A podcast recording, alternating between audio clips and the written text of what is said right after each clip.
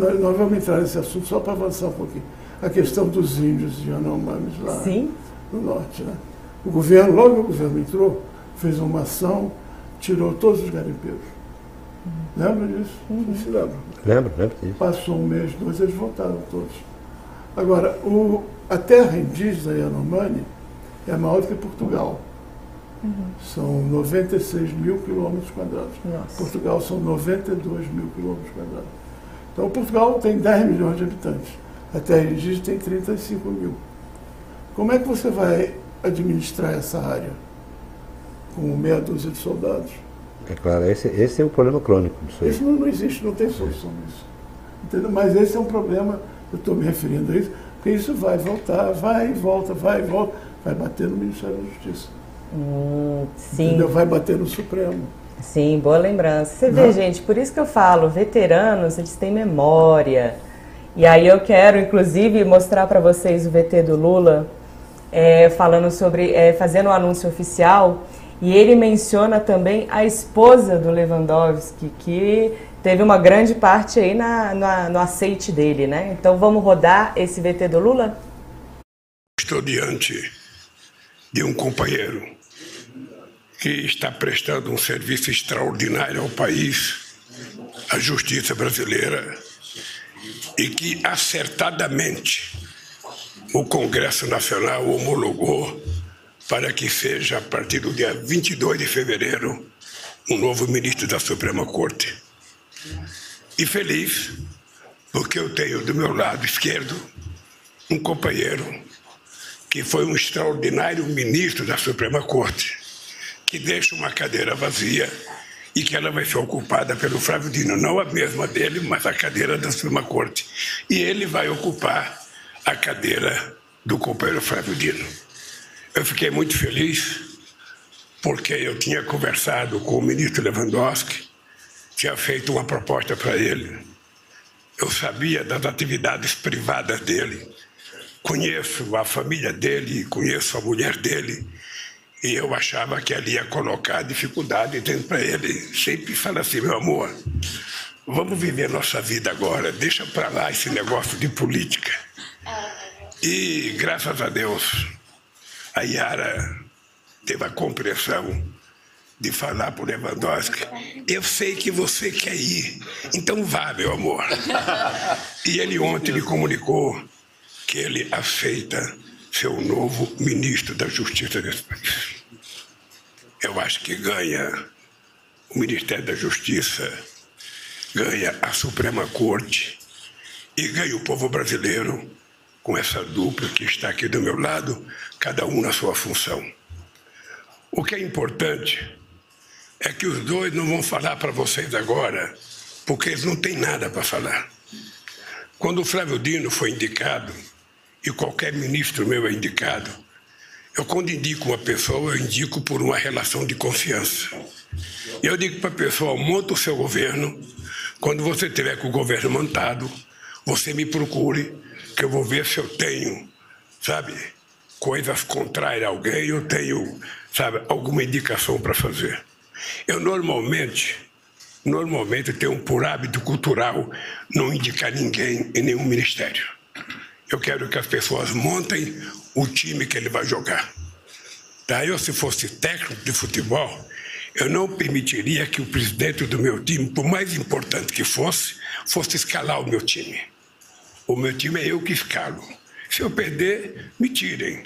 Se eu ganhar, eu continuo.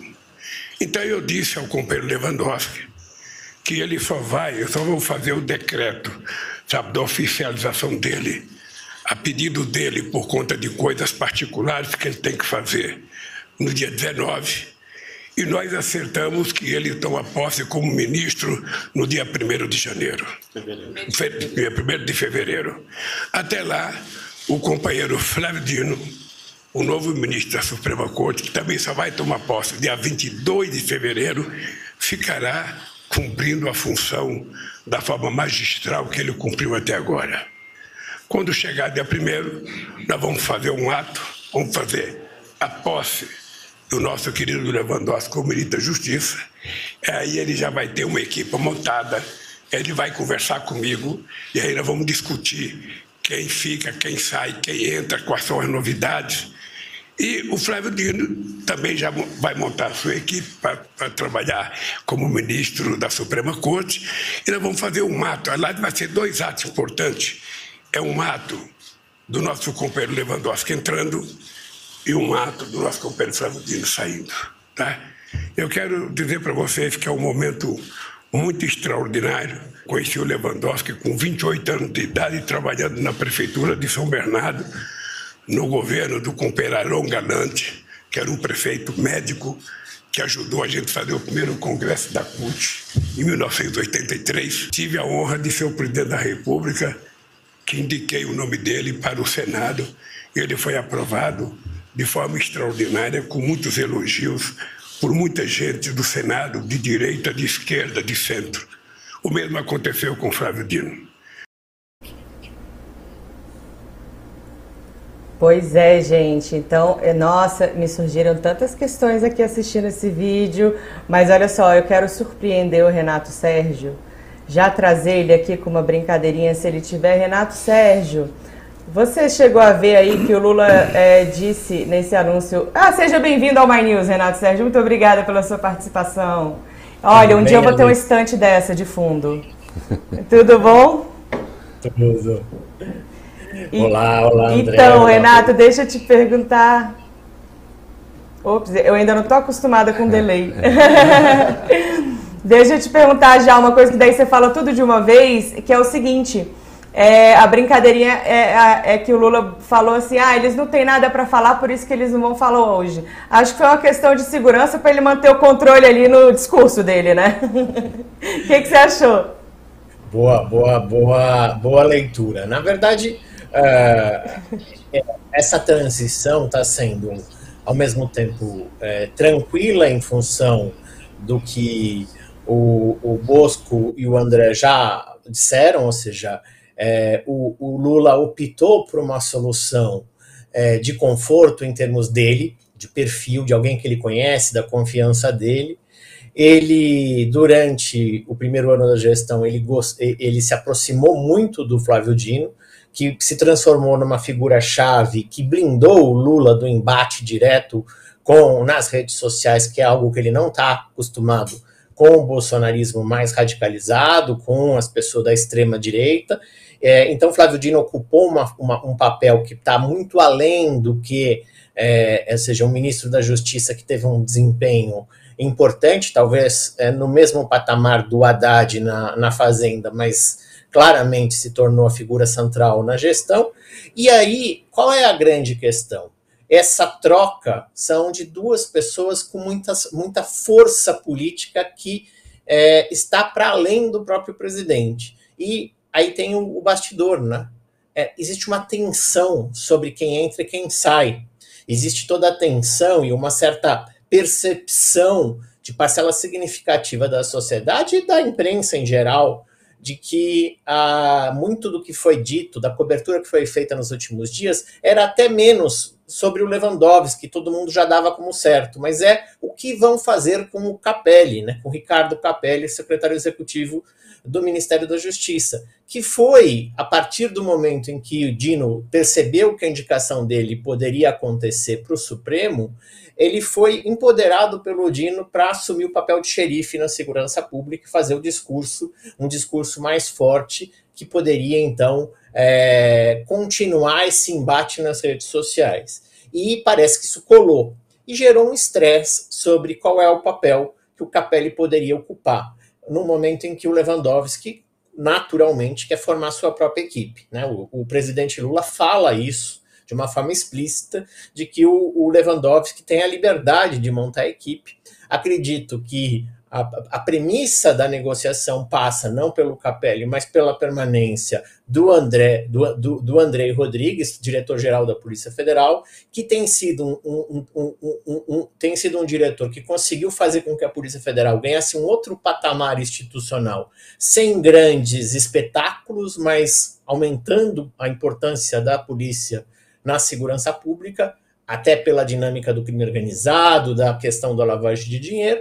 E aí a gente tem, portanto, um dilema, porque no fundo é uma troca de guarda com dois nomes muito respeitáveis, mas que são de estilos muito diferentes. Enquanto Flávio Dino gosta do embate, vai para vai para vai o embate, é, tenta impor um ritmo mais é, da dimensão operacional, da gestão da crise, chamar para si o problema e empoderou o Capelli que fazia o mesmo, o Lewandowski é uma figura mais institucional em termos de costuras, de bastidores, de encontrar acordos, e é, talvez aqui exista uma diferença importante que a gente vai precisar ver, porque eu acho que é menos o que o Ministério vai fazer porque ambos têm mais ou menos a mesma característica, mas a forma como vai ser feito vai ser muito diferente. Eu acho que o que o presidente Lula falou nessa, nessa sua declaração, Alice, é um pouco isso, do tipo, eu não sei muito bem como é que vai ser a sua equipe, mas você tem liberdade para isso. É meio que até um alerta que ele está fazendo ao Lewandowski do tipo, cuidado, porque pode voltar na nossa, pode ter um efeito bumerangue. É, perfeito, é, Renato, muito boa a sua análise. Inclusive, você já trouxe aí o, o fator F, que é o Capelli, é o fator X, né? X Factor, que foi aqui a questão do Capelli, que a gente vai com certeza falar mais na frente, é, mas adoro que você já anunciou, porque daí a gente cria essa expectativa na nossa audiência, que está subindo. Ah, Bosco, você não sabe quem, quem virou membro do canal e está no chat com a gente. Afonso Marangoni. Afonso, meu querido, você sempre está com a gente participando. Ó, gente, sigam o exemplo do Afonso, deixa aí o seu like e vire membro. Vire membro, se inscreve e vamos continuar aqui nesse super debate. Antes de falar com você, André, vou pegar o Bosco de surpresa. Oi, Bosco, tudo bom? Tudo hum. bom? É o seguinte, a gente viu ali, inclusive o André me deu uma cutucadinha aqui, ah, ah, foi. Ele, a gente viu ali do ladinho Dona Janja, Dona Janja. Na mesma hora. de eu... Janja, na mesma hora, na foi, hora. os dois. Ah. Não, o André já falou da Janja aqui, mas é, é porque, é, inclusive, ela, tá, esse vídeo que a gente usou, ela já está ali. É. Mas tem um momento anterior desse vídeo interessantíssimo, André, porque está só o Dino, o Lula e o Lewandowski. E aquela, naquela coisinha ali, naquele uhum, púlpito. púlpito e o Lula então falando e tal, não sei o quê. E aí é, tem uma hora que é, o Lula fala assim, é, vem para cá, Janja. E ela estava lá na plateia. Aí ela vem. Então se coloca ao lado deles ali. Né? E não é ao lado dele, é ao lado deles, né? É, Daquela é, aquela coisa do, do contexto. É, mas ela fica ali ao lado do Lewandowski. Uhum. E por que, que o Lula fez isso? Porque na sequência disso, ele fala assim da autonomia que o Lewandowski vai ter, é tudo muito uhum. bonito, Confiança. escolhe seu time, é. toda a liberdade, eu não gosto de impor nada, tudo isso nós vimos aí. Mas lá pra, na, mais para frente ele fala, bom, a Janja vai pressionar um pouco aí para pôr mulheres, né? Ah, é verdade. Então ele fez esse, essa amarração, né? Ele dá essa dica aí. eu não sei se a Janja vai pressionar só por mulheres. Ele, é, é uma forma também dele dizer, como confirmando aqui o nosso André, de que ela tem influência no processo. Uhum. Né? Então, é... E também passando isso para o público, né? É. é importante porque representa muito esse momento. Foi que nem a situação que a gente teve lá do 8 de janeiro, da bombeira que estava no 8 de janeiro, André, e ela, quando o Capelli chegou, como estava uma chuva, estava aquela coisa sem comando, né?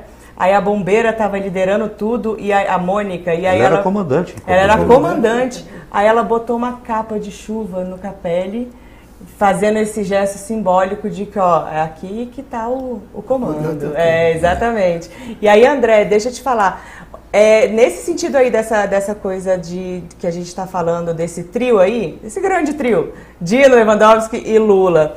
Teve aí uma, uma espécie de troca, né? Uma dança das cadeiras. O Lula pôs um ministro seu no STF, o Dino, e trouxe um ex-ministro do STF para o lugar dele.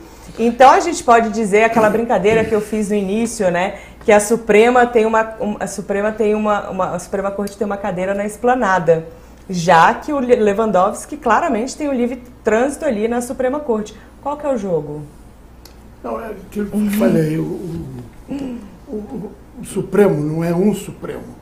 Ah, são 11? Você falou 11 Supremos. Gostei disso. Vai ser thumb. É, é 11 Supremos. Então, o Bolsonaro sabe disso muito bem. Você tem ministros ali de um votam de um, de um jeito e outros que votam em sentido completamente contrário. E cada um com a sua argumentação, porque o direito dá margem a você, você dizer a mesma coisa, sim ou não. Né? Você uhum. pode argumentar e dizer. Eu... Então eu, a impressão que eu tenho é que vai ser, sem dúvida, uma abertura, uma porta aberta para o governo é, conversar com o Supremo. Isso não quer dizer que vai ter ser tudo uma maravilha. Melhora, ajuda Uhum. Mas não, não, não, não sei se o Bolso concorda comigo. Não é uma coisa assim definitiva, entendeu? É uma ajuda, sem dúvida, fica melhor. Uhum. Mas não creio que seja definitivo. É. Bora discordar? Você vê, não, concordo. estou falando para ele, discorda aí para a gente. Eu vou acrescentar uma coisa aqui que é em reforço a isso. Você vê uhum. que o SF já há algum tempo trabalha com duas turmas. Isso não é uma coisa de que sempre existiu, isso é uma coisa que vem de um tempo para cá né, essas turmas que julgam. E eles procuraram aí acomodar, fazer isso, não só para dar é, uma vazão mais acelerada para os processos, tudo, mas também é, uma, foi uma forma de reduzir os atritos, né? porque é, são turmas que têm alguma afinidade, os ministros que compõem cada turma. Uhum. Né? Eu tenho a impressão que o Lewandowski, ele evidentemente vai ter ali no Gilmar Mendes, no Alexandre de Moraes, que se empenharam muito pela vida dele, pelo próprio Dino, né? É, talvez Carmen Lúcia, é, eventualmente o Toffoli, né? É, um, um, um, grupo mais próximo dele, né? coeso. né? mais coeso. Uhum. Mas eu acho que, é, como disse o André, isso aí pode facilitar muito para o Lula, uhum. mas isso não é um jogo de, você, sabe? Eu, eu me lembro do Aires Brito, que tinha uma frase muito boa. Pra, tem uma frase. Tem, né? que ele contra, é, para contrapor essa história do, da judicialização. Né? Hum. O Congresso reclama, principalmente agora, a oposição está reclamando muito, não, não, reclamava tanto antes. é, mas é, ele fala assim, olha, o, ST, o Supremo é uma porta que só abre por dentro. Então quem quer o Supremo tem que bater na porta. Que maravilhoso. Entendeu? Então a gente não. O que, que ele quis dizer com isso? Nós não tomamos iniciativa aqui em relação a, a matérias aprovadas no Congresso, a menos que nos provoquem sobre a constitucionalidade, sobre outros aspectos. E quem mais provoca, quem mais bate nessa porta é justamente o Legislativo. Uhum. Tanto que o Arthur Lira já está aí. cada vez mais, né? É, está aí tentando agora encontrar uma forma de dificultar mais o recurso do Legislativo ao Supremo.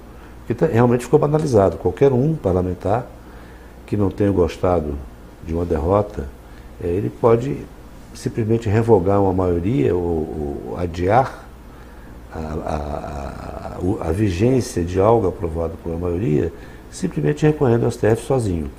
Mas eu queria fazer aqui uma, uma coisa, Alice, interessante, uhum. porque está bem dentro disso, desse, desse, tema que você trouxe do Lewandowski, que o André já abordou, uhum. mas eu conversando mais cedo com o Renato, ele também teve uma, uma, uma, uma visão muito interessante sobre isso, ah, legal. Que é. O André até abordou, de certa uhum. forma, isso, mas quando ele fala que o Lula é o Lula pós a prisão. Sim, Lula 3. É. É. E, mas o, o, Renato tem também, dentro disso, umas coisinhas para acrescentar. Ah, Renato, eu quero saber esse, esse cochicho jornalístico de bastidor que vocês tiveram aí sem eu saber. Você está aí, tá Renato? Tá aí, ó. Tá vendo? As surpresas que você queria. É... Não, o que a gente estava dizendo é que se a gente for fazer, eu acho que tem, tem dois movimentos com a escolha do, do Lewandowski. Um é macro político, que o André já destacou, né, que é a diferença é, do, do, do Lula 1, 2 e 3. E o Lula 3, ele está convivendo com um contexto político, um contexto social muito diferente das gestões anteriores inclusive geracional. Quando ele assumiu em 2003, ele tinha cerca estava na casa dos 50 anos. Como agora estão Flávio Dino, Alexandre de Moraes, é, Arthur Lira, é, uh, o, o, o, Rodrigo Pacheco é um pouco mais novo, mas é a geração que está fazendo a troca geracional, como a, a, vida é. Né? É assim que acontece.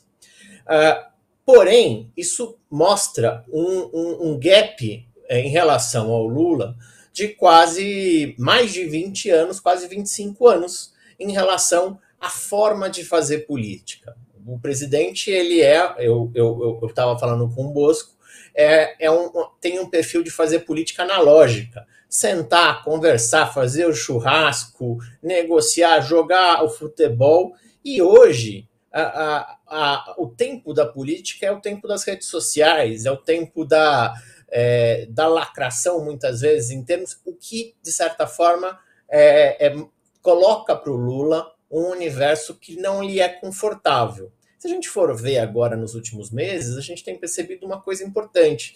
É, saindo da segurança, quem que ele foi chamar para ser vice na chapa com o Boulos na prefeitura? Marta Suplicy, que tem uma relação histórica de décadas com ele.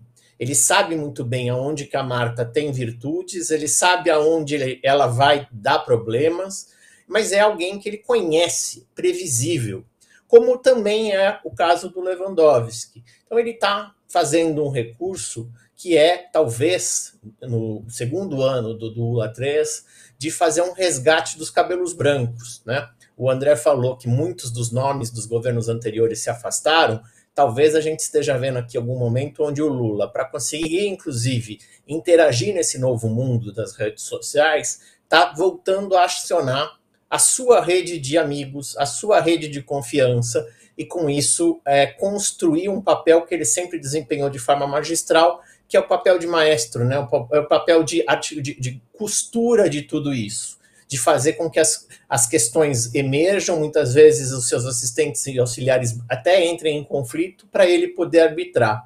É isso ele sempre fez muito bem.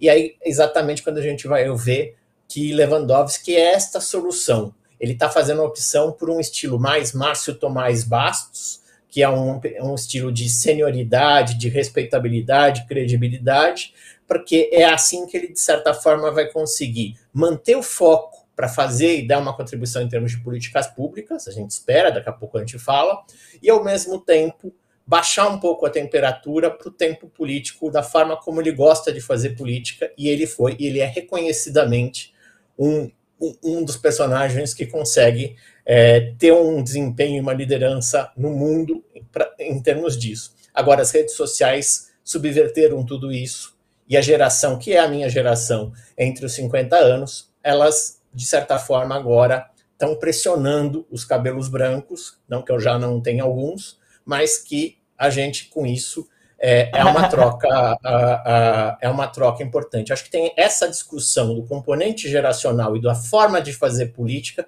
precisa ser levada em consideração nessa troca de tabuleiro. Não sei se o, o Bosco e o André concordam comigo, se você mesmo concorda comigo. É, eu acho que essa questão do Lula analógico na política é, é uma realidade. O Lula faz a política olho no olho, a moda antiga, costura acordos, né? Você vê que ele foi buscar o Alckmin, né? Naquela ocasião. É verdade. Então é o tipo da conversa que você tem ali e às vezes a gente nem vê, né? é, mas hoje a política, é, evidentemente que o exercício da política tem que considerar a questão tecnológica, uhum. que é essa rede, que para mim é uma coisa insuportável, né? esse negócio de lacração, de fakes, de não sei de, de quê. aqueles cliques, né? Chama clique é, no texto não é o título, é, nossa senhora. Então, para mim, é uma coisa que, primeiro, é, não é da minha geração. Segundo, eu não gosto. Uhum. E imagina isso pro Lula. Né? É, e é aquilo né, que vocês mesmos é, colocam sempre, a gente sempre coloca aqui, que é um outro formato né, de idioma praticamente. É uma é. outra língua que você fala, é um outro tipo de campanha, é um alcance diferente, então é, tudo muda, né? É, então eu acho que o Lula ele fez, ele está se cercando de pessoas com quem ele desenvolve esse tipo de, de política, de modo de fazer política, mas ele também tem gente operando para blindá-lo das redes. Foi muito bem sacado o lance do Dino, porque o Dino fez esse papel de forma muito interessante. Também, eu também não supunha que o cara da geração do Dino, também não é tão novinho assim, né? Não, ele está com 55, é. 56. Ele chegasse ali no Congresso já lacrando e derrubando aquelas tentativas da oposição de. Mas ele tem uma longa carreira política. Ele é. tem. Mas ele essa... foi desembargador, Depois largou e foi governador é, duas vezes. Mas essa capacidade dele de lidar com as redes, eu, eu, eu desconhecia. Essa, essa, essa facilidade dele de, de falar a mesma língua. É. Né? Chegar ali, como ele fez, na, na, na sabendo que a oposição tinha convocado ele para produzir material para a campanha da oposição, quer dizer, vamos lacrar esse cara e a gente vai usar esse material, ele inverteu. Ele lacrou antes. Quer dizer, esse lance do lacrar é um lance que até. Como fazer isso, né? E ele fez muito bem, né? Então ele blindou o Lula, de certa forma, desse tipo de, de, de, de contato, de atrito, né? Essa coisa de, uhum. A internet é um fio desencapado, né? Então, é, acho que faz sentido esse, esse, esse raciocínio do, do Renato Sérgio. Agora, é, não sei o que vem aí. Se, é, é, esse é o primeiro, é a primeira mudança ministerial de 2024. Uhum. Era previsível e tal. Não sei o que mais vem aí, mas a gente depois pode até ver isso. É, nós temos que ver o desempenho do Ministério, é, do, do, da, daquela parte do Ministério que está com o PT, né? Sim. É, a gente, ou o governo, eu percebo alguma dificuldade de comunicação. É, do governo entre si ou do governo com o público? Do governo com o público. É uhum. porque eu não estou vendo visibilidade em algumas áreas do governo. Sim. Estou vendo. Óbvio, e não é de hoje que você comenta é, isso. A, né? a, Fazenda, por uhum. óbvio, está ali. Não é? A, a Justiça também, por óbvio, esteve ali. Uhum. Embora eu acho que também é tema mais para frente, para a gente conversar com o André e com o Renato, que é, em relação a Lewandowski, porque o, o Dino ficou muito compulsoriamente é, focado no debate político em função do 8 de janeiro. Então, Sim, eu todo... acho que até naquela, naquele vídeo que a gente viu no trailer do início do programa, um pouquinho antes, é, durante a pergunta de um dos, dos jornalistas, o, o, jornalista comenta assim: você foi é, dragado é, pela questão do, do 8 de janeiro e não sei o que. Isso realmente aconteceu. Então, o Ministério ficou com esse foco exclusivo, uhum. compreensivelmente, mas uhum. ficou. Não, é? não capilarizou, né? Não capilarizou as outras atividades. Claro uhum. que a parte da, da, da Justiça, da uhum. Polícia Federal e das relações internacionais nesse campo, claro que isso está no piloto automático até. Mas eu digo assim, é, isso fica mais visível quando explode de novo a questão da segurança pública e o Ministério é flagrado ali com foco lá na política. Uhum. Né? Embora a segurança pública seja uma prerrogativa constitucional dos governadores, dos governadores de Estado. Porém, a União tem como entrar é, nessa, nessa causa é, de forma a ser é, um reforço e é, uma formuladora também de uma política nacional. Mas isso é outra história, né? Uhum. Eu joguei tudo isso aqui porque eu sei que isso dá caldo, o André vai falar. Se joga, André, que o espaço é nosso. É, é, tanta coisa aqui interessante. O, o, o Renato Sérgio levantou uma questão interessantíssima, que foi a volta da Marta Suplicy ao PT. Isso. Menino, eu tô querendo falar desse babado há dias. Pois é. é isso é, é mais do que um sapo. É um sapo cururu que passou pela goela do PT. Não é? Não se esquecer que a Marta Suplicy votou a favor do impeachment, do impeachment da Dilma. Isso o PT não, não esqueceu. Não. PT não, não esquece nada, né? É perigosíssimo. Mas isso aí... é um sapo barbudo mesmo. É um sapo incrível que eles tiveram que digerir e dizer é um bicho gostosinho. É, um sapo indigesto, na verdade, né? É, não esquecer. Então isso indica, mais uma vez, que o Lula está governando com amigos, com pessoas da confiança dele. E da história, né? Em situações, vamos dizer, eleição na, em São Paulo, na cidade de São Paulo, na prefeitura de São Paulo é uma coisa importante para o PT e para o país. Né? E ele está jogando com as é, pedras melhores negar. que ele tem, independente de filiação partidária e tal. É ele que decide e acabou. É o interessante é, disso tudo é o seguinte, que a gente ouve muito que política não se faz com fígado, né? É, e eu acredito que eu, tá é, o Lula está conseguindo não fazer é, a política com fígado.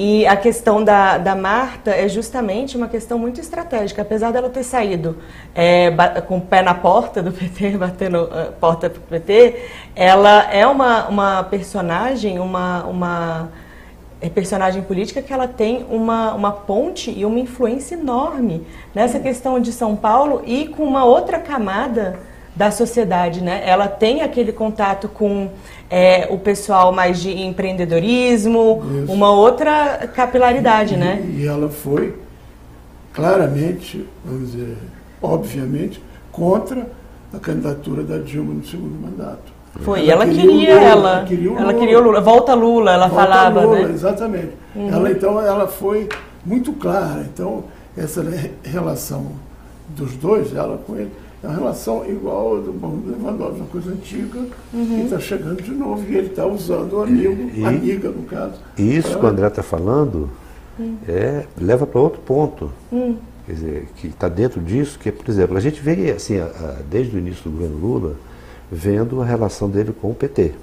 Uhum. E sempre fica evidenciado que é, o, o, PT depende do Lula e o Lula não depende do PT. É verdade, isso é né? é sempre bom de lembrar. Então, o Lula, é, qual era a tarefa dele? Qual é ainda? Né? Uhum. Ele vai aos poucos é, investindo, dizer, tentando minar esse DNA do PT de partido puro sangue. Né? Puro sangue, isso é Essa terrível. eleição obrigou a uma aliança é, mais com uma corrente mais conservadora, né? É, mas essa aliança feita para a eleição, em certa medida, ou até em maior medida, ele vai ter que costurar no Congresso. Uhum. E a gente já percebeu, todo mundo, como é que o PT reage a isso. Né? Não reage bem. Mas o Lula vai ser o condutor disso, ele vai ter que impor esse sapo também o PT. E esse episódio que o André tão bem analisou aqui da Marta, uhum. por esse prisma, uhum. mostra que o Lula está é, é, é, tá determinado a seguir esse caminho desse governo dele, que evidentemente ele não vai brigar com o PT, mas ele vai ser impositivo ali em muitos aspectos, como foi no caso da Marta. Né? Isso vai valer para relações com o Congresso. Né? É, já houve momentos em que ele contrariou o PT. Vocês acham que. Na relação com o Lira. Uhum, é verdade. Vocês acham que essa, esse, essa nova forma do Lula, né? Ela é, é um formato que ele está prevendo mais é, ajustar o partido, que é um partido muito caro a ele, ou é uma questão mais de deixar um legado melhor construído dele? Eu acho que ele, esse mandato do Lula, eu tenho até dúvidas se o Lula vai disputar 2026. Sim. Sempre tive. Uhum. É, acho que a questão do legado importa muito a ele, principalmente por causa da questão anterior da prisão. Uhum. Não é? E é, Portanto, para ele, o resultado político do governo dele, no caso, esse, esse político significa o resultado de gestão, inclusive e principalmente a economia, que está indo muito bem. A inflação agora ficou dentro uhum. da meta. Né? É, Outro foi... ajuste que foi feito ali em relação ao Haddad, né? É, sim, teve muita Haddad, fricção, né? O Haddad contra a direção do PT. Exatamente. É. E ele deu força ao Haddad. É, você é. viu o bate-boca da Gleisi é. com ele. É, lembra. E o Haddad deve estar se sentindo muito cacifado pelo Lula, porque na última entrevista dele, ele tomou a iniciativa de, de cutucar. Uhum, né? É verdade. Dizer, ó, vocês lembrado. vão lá nas redes sociais, é, faturam o êxito da economia, tra... mas aqui em público fica dizendo que eu, que eu sou austericida, que eu sou isso, que eu sou aquilo outro. Então, é, isso já é disputa de 2026 também. E também a disputa do legado dele. Do legado quem é, dele. É, quem é que vai é. substituir o Lula? Exatamente. Ou suceder. Dentro do partido, Dentro exatamente. Do partido. Então tudo isso está em jogo. E o Lula está se conduzindo, a gente, quando olhar o governo do Lula, a gente tem que olhar tudo isso. Né? É. Isso, isso, não são peças é, dissociáveis, descartáveis, elas estão dentro de um contexto. Né? Eu acho que a, o Bosco falou coisas muito interessantes aí eu queria só chamar a atenção de vocês, não sei se é o momento, para a gente falar um pouco do CAPED. Não, segura. Segura? Segura o Capelli, que eu tenho um negócio pra usar. Ele, ele foi eu tenho um meu negócio. bafão. Foi meu aluno. Menino do céu, vamos chegar nesse Capelli, calma. Segura. Foi bom aluno, aliás. Bom aluno. Bom aluno? Ele parece menino disciplinadinho. Mas ainda tem batata Menino quente. eu, aqui. né, louca? Ainda tem batata quente aqui pra descascar pela frente, né? Temos, temos batata quente. E você que quer assistir essa batata quente, cadê o Júlio? Em mim, Júlio? Olha louca, em mim, Júlio. Cadê o like? Cadê o seu like? Tô vendo todo mundo comentando aqui. Já vi gente dizendo, o André Conforte disse que ele tá de olho grande na biblioteca do Renato. Estamos todos, estamos juntos nessa. É, André. O pessoal é comentando aqui a Julieta Aires, a Marta Suplicy também tem popularidade nos bairros pobres. É verdade, projetos inclusive, é. E vamos lá, gente. Todo mundo. É, tem muita gente que já também ficou ansioso aqui falando do Capelli lá no início. Ah, menino, tem um bafão. Agora eu quero saber, a gente discutiu muita coisa aqui sobre o PT, sobre o Lula, sobre essa questão de fígado. E a gente tem um refém no bastidor que é o Renato. Então eu tenho que chamar ele porque eu sinto, eu sinto dentro de mim que ele está querendo falar alguma coisa também, Renato. É verdade? É uma impressão minha? Se joga. Não, Eu vim aqui pra isso, né? Dessa, é, depois dessa revelação do André, deixa ele falar um pouco do Capelli primeiro. Quero saber. Ah, ele tem preferência. Ah, meu Deus. É porque a gente queria ver essa questão, quer dizer, é, é, Vamos terminar então, encerrar o, o Lewandowski, Eu queria- de certa forma? não, não, porque a gente tem que ver, que, eu quero ouvir o Renato falar sobre o que ele espera Sim, do Lewandowski na chegar. segurança pública. Não, mas não aí ainda. A gente Bom. tem um videozinho aí, bafão, do, do Lula chateado, hashtag chateado, com a aposentadoria do Lewandowski. E aí eu tenho que, eu tenho que fazer uma pergunta para o André. Esse vídeo deve ser bem antigo, né? Ele, esse vídeo é desse ano, ele é de um, do Café da Manhã com Jornalistas. Que foi a, na- da época que o Lewandowski se aposentou, um pouco, quando a cadeira do Lewandowski estava vaga. E não se sabia quem ia ser o ministro, quem que ia botar lá. E aí eu quero que a Paty rode esse VT antigo aí, mais antigo do Lula. Tem muita gente precipitada. Primeiro, porque quem escolhe sou eu. Eu não estou preocupado com a escolha. Eu lamento que o, ministro Lewandowski tenha completado 75 anos e tenha tido que se aposentar. É, A você, minha pergunta é a seguinte. você vê que já estava na cabeça dele lá Pois atrás. é, já botou ali o alfinete, filho. Isso daí, gente, isso daí é raposa, raposa velha, como a gente chama. Uma frase descuidada, né? Porque eu lamento que ele tenha feito 75 anos. É, da- É, mas é isso. Olha só, meu- minha questão toda é a seguinte. É, é uma questão, André, só de confiança, porque assim, não tinham poucos aspirantes ao cargo, e como a gente falou, a minha impressão é que o Lewandowski ia ali é, aposentar, tomar caipirinha na praia e falou valeu. É, porque ele, é assim, ele não estava nem entre os preferidos do PT, né? Então diz aí. Deixa eu falar, co- contar uma história. Eu tenho, tinha um grande amigo, tá- provavelmente seu também, o Sigmaringa Seixas. Ah, um sim. advogado, infelizmente falecido, saudoso. Ele é padrinho dos meus filhos e é um cara que a gente ia, ele ia muito lá em casa. É, a gente tinha uma, uma rotina de vez em quando. Todo mês, uma, duas, três vezes por mês, a gente tomava vinho e comia queijo. E ele, eu e poucas, normalmente só nós dois. E a minha mulher chegava mais tarde e acabava fazendo uma comida para gente, uma conversa ia até tarde. E ele era um interlocutor constante do Lula. Sim. É amicíssimo do Lula. Passava os réveillões, os natais na casa do Lula. Hoje eu posso falar isso com tranquilidade, na época era chato. Uma das vezes que o Lula esteve em Brasília, é, antes de ser ainda candidato, ele, eu, Lula, e eu, entramos num carro, ficamos duas horas andando no Lago Sul, conversando. É. Gente, eu adoro fazer isso. É, e, então, é, eu tinha muita notícia via, via Sig o Marinho. SIG. E o SIG foi convidado duas vezes Hum. para ser ministro supremo. Duas vezes, não foi uma, não, Eita. foram duas.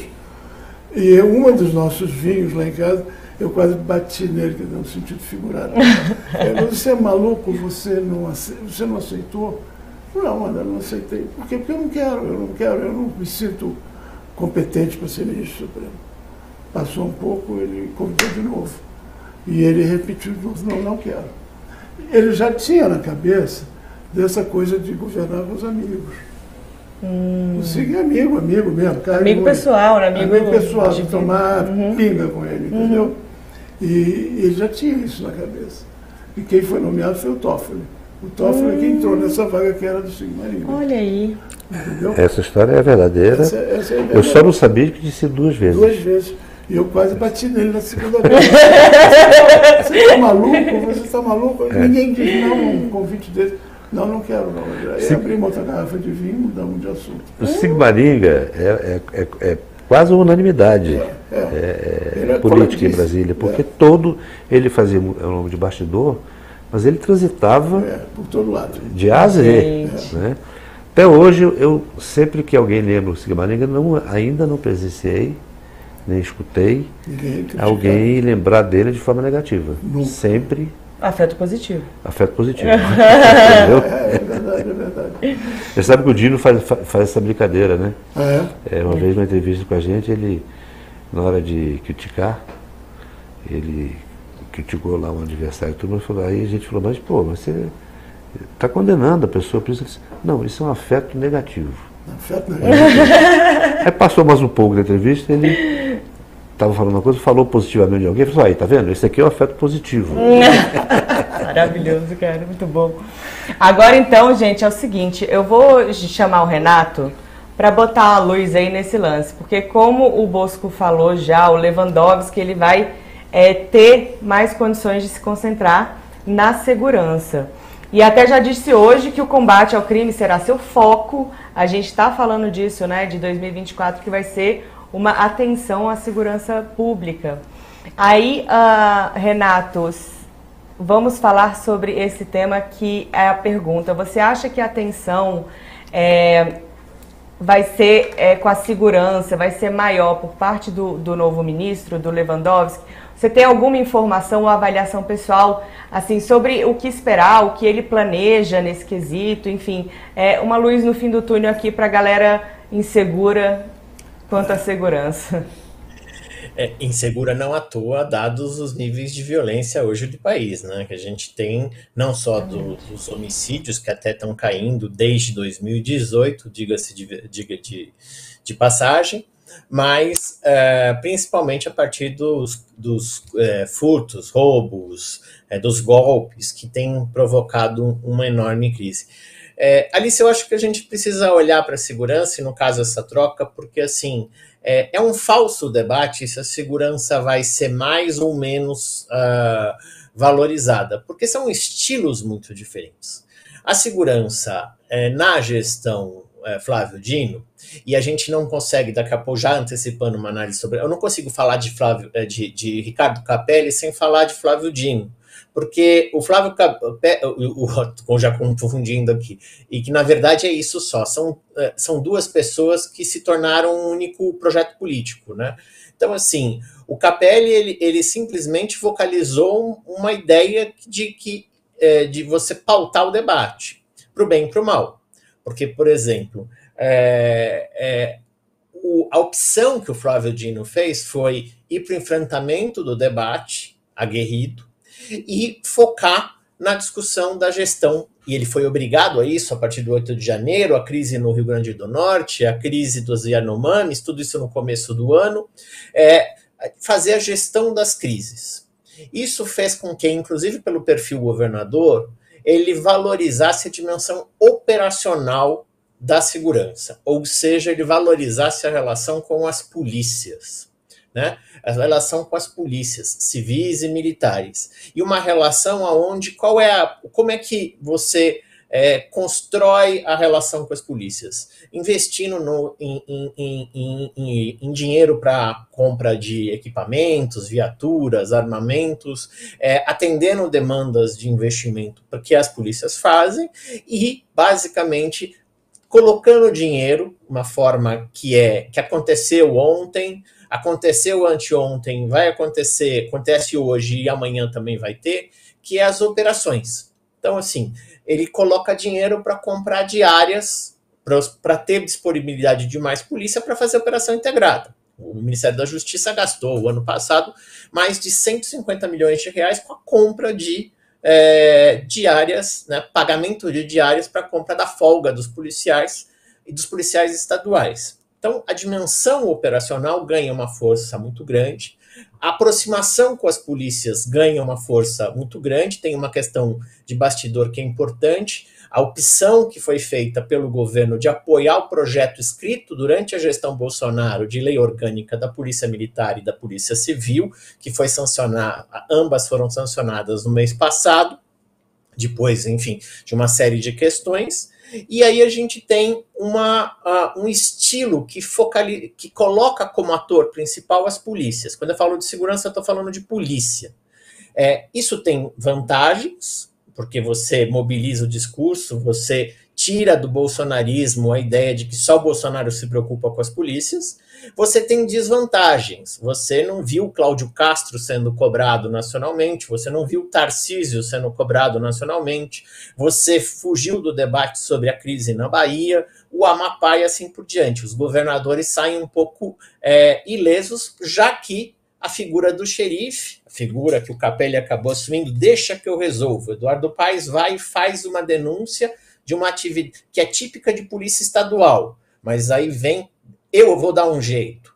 Na, pela legislação não é bem assim. Você pode costurar. Então você tem essa, essa característica. O Lewandowski vai, no meu ponto de vista, ter a mesma prioridade, mas vai mudar o foco. Então ele vai pensar segurança na relação com o sistema de justiça criminal.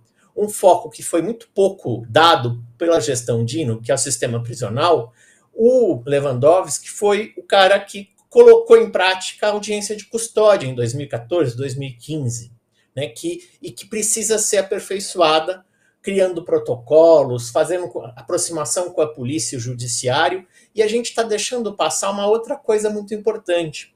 O ano passado, depois de bastante tempo parado na mesa do, do, do, do Fux, uh, foi votada a, a, a criação do, do, do, Instituto do Juiz de Garantia. E o Supremo vai ter um tempo para pensar o juiz de garantia. Aquele juiz que vai ajudar na, na, na, todo o processo de investigação criminal. E depois vai ter um outro juiz que vai julgar a causa para não ter conflitos, para evitar que tenham ah, repetições sobre o comportamento do Sérgio Moro. O que, que acontece? Só que isso foi feito sem a mudança da nossa legislação processual. Hoje, muitas das funções do juiz de garantia são exercidas pelos delegados de polícia, da Polícia Federal e da polícia, das polícias civis. Então, o, o Lewandowski vai ter uma enorme oportunidade de fazer com que essas duas coisas conversem. A gente precisa é, melhorar a investigação criminal. Você precisa pensar o marco regulatório. Ah, mas isso aí é meio teórico? Não, porque a taxa de impunidade do país é uma dos motores que nós temos o problema. Quando a gente olha, o Lewandowski tem mais condições e experiência de investir na melhoria da investigação criminal. Ele provavelmente não vai é, valorizar a dimensão operacional das polícias estaduais, vai manter o investimento que o André Rodrigues tem feito na Polícia Federal que é exatamente o investimento de trocar um pouco a chave da Polícia Federal, ela ser mais polícia judiciária, e que teve um investimento grande na Amazônia, que teve um investimento grande na formação, de, na lava, no, no, combate à lavagem de dinheiro. Isso é um, é um, foi um, uma conquista da gestão Dino, ou seja, nunca se aprendeu tantos bens é, do crime organizado como no ano passado, então é verdade em termos de lavagem de dinheiro, mas tem uma série de aperfeiçoamentos que podem ser feitos por um articulador que faça esse debate como mais ou menos quem investe em saneamento básico. Eu tenho que passar tubulação por debaixo da terra, isso talvez não seja tão visível, mas se eu não tiver a tubulação, não passa água, não passa esgoto e a população vive sem em condições insalubres. Então, na segurança, alguém precisa fazer isso. E o, Flávio, o, o Ricardo Lewandowski é, tem a possibilidade e, uh, e, e, o perfil de fazer exatamente isso. Ah, isso é menos do que o que foi feito de bancar o xerife, principalmente do Capelli? Não, não é menos. É diferente. Eu acho que esse é o papel do governo federal. O papel de xerife não cabe nem para o governo federal, nem para o papel, nem para o governo estadual. O Brasil está traumatizado com os xerifes. Porque aí o que, que acontece? A gente vai instituir, o Rio de Janeiro mostrou isso alguns anos atrás, gratificação faroeste. A gente vai começar a pagar uma série de ah, metas porque você aumentou a letalidade policial, quando na verdade a gente está aumentando a taxa de suicídio das polícias. Alguns, alguns colegas de vocês, ontem e hoje, falaram que sociólogo não gosta de polícia, né? Eu sou sociólogo, por isso eu não podia perder essa oportunidade de falar isso. Mas eu trabalho há 30 anos com, com, com segurança pública. E uma das questões que a gente nunca lidou foi com as condições de vida e saúde dos, dos policiais brasileiros. Os policiais brasileiros correm quatro vezes mais riscos de morrerem por suicídio, de cometerem suicídios, do que a média da população. Então, essa lógica da guerra, essa lógica do xerife, se ela, de certa forma, faz bem nas redes sociais, ela faz mal para a saúde do policial, ela mata o policial e a gente não melhora as condições de segurança pública. Então, acho que o debate aqui é qual o papel do governo federal. É você matar no peito até coisas que não são suas e falar que vai pagar, ou é você fazer o trabalho que é difícil e que ninguém, na verdade, conseguiu fazer até hoje, porque os obstáculos são imensos, não é? Porque é, imagina você articular é, judiciário, Ministério Público, 86 polícias diferentes no país, nós temos 86 corporações policiais, e fazer com que todas trabalhem de forma articulada. Não integrada, porque integração já existe há mais de 20 anos, tem tecnologia, mas eu trabalho de forma coordenada, fazendo o que cada um precisa fazer e não invadindo a competência do outro ou ganhando no grito, porque assim parece que é o jeito certo. A gente, na verdade, percebe que assim a gente, as taxas de violência mostram que nós matamos como muito. A gente pode comparar América Latina, aproveitando a discussão do Equador, que provavelmente você vai me perguntar daqui a pouco, é, a gente tem um, um, um, dilema que a América Latina responde por um terço das mortes do planeta, é, o Brasil sozinho responde por 12% das mortes do planeta, quando tem 3% da população. Nós vivemos um problema sério com o crime, que, e, o crime, não só o crime organizado, é, em torno da droga, mas o crime organizado que vai ocupando o papel de mediador e do papel do Estado de, de solução de conflitos. Então, quem vai mandar num território ocupado pela milícia é a milícia. Eu posso fazer isso? Pode, se você paga a taxa. Eu posso andar aqui? Não, depois dessa hora você não pode. E o Brasil precisa evitar que a gente repita as situações da América Central, do Equador agora, que é onde o Estado se mostrou incapaz de impor lei e ordem. Então, é, o que foi falado é: sim, a gente precisa garantir lei e ordem, impor lei e ordem, mas dentro do Estado do Direito. Porque se a gente quiser fazer o discurso do bandido bom e bandido morto, é o, o, o discurso do Bolsonaro é o original, né? É, na verdade, o Maluf é o original. E aí, para que, que vai se votar na esquerda? Nossa. Eu já sei que você está aqui querendo, querendo vocês, vocês estão anotando aqui. coçando. Vai, Bosco, vamos fazer é, Eu vou porque essa bola vai para o André, já vai mais redonda. que é o seguinte, ele tocou num ponto ali, é interessante, porque quando ele fala da questão do xerife, né, da, da questão da repressão, né, da política estritamente de repressão, né? Uhum. É, porque a repressão é um braço, não é o todo, né? Nem pode ser descartado, nem pode ser 100% da operação de segurança. Mas acontece que, e aí vou jogar aqui essa polêmica, hum. é, a gente sabe que a esquerda sempre teve, assim, sempre torceu o nariz para ah, essa política de é, repressão uhum. mais agressiva, mais selvagem e tal. Uhum. Mas a esquerda também, hoje, não sei se vocês concordam comigo, André, é, eu, eu, até diria a direita também. Hum. É, é, é te, existe um vácuo de referências, de, no sentido de lideranças, nesse, nessa questão da segurança pública na esquerda.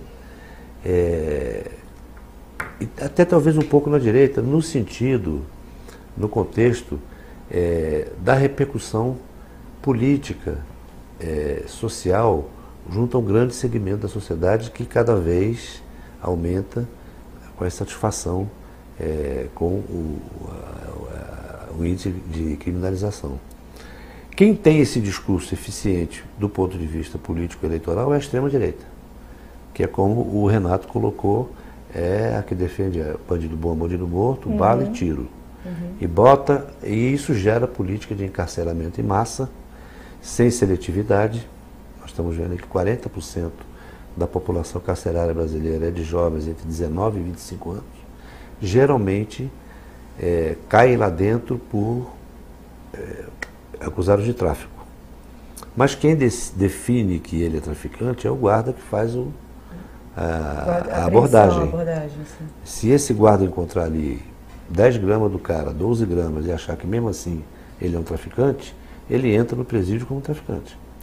Então, essa população está em torno de 40%. E que acabam virando soldados das facções, já dissemos isso aqui, porque Formados ele precisa buscar segurança dentro do presídio. É, e a segurança só ocorre se ele se filiar. Muito bem, esse é um, é um dado disso aí. Mas é, a extrema-direita trabalha essa coisa, esse discurso, em cima da insatisfação popular, de forma muito contundente. Nós vimos lá agora El Salvador o sucesso que está. Uhum. Né? É uma política desse nível. Uhum. Né? Inclusive com é, uma, umas, uma, umas medidas de exceção que permitem, inclusive, você contornar a questão é, judicial. Uhum. Né? É, tá dando certo? Tá. Agora a gente não sabe depois disso. Mas nesse momento, a repercussão lá em El Salvador é maravilhosa. E dentro do Equador, que está nessa crise aí, é, a população vibra com El Salvador. Quer dizer, eles querem esse modelo lá. E, de certa forma, agora o, o, o Noboa está trazendo esse, essa receita para dentro. Né?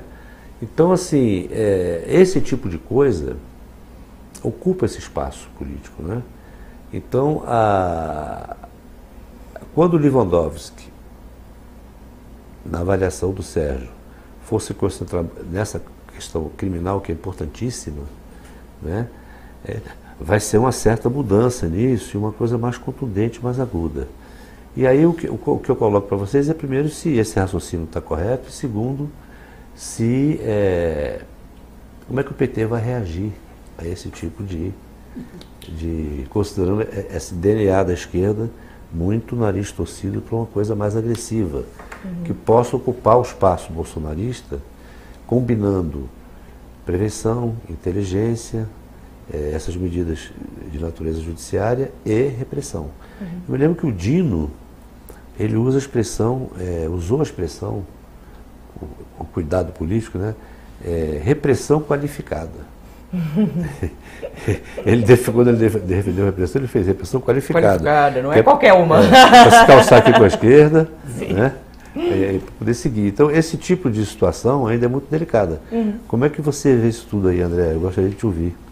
Eu, eu... A gente começou o programa dizendo que nós éramos veteranos, tá? Então, vou contar a história antiga. Adoro. É.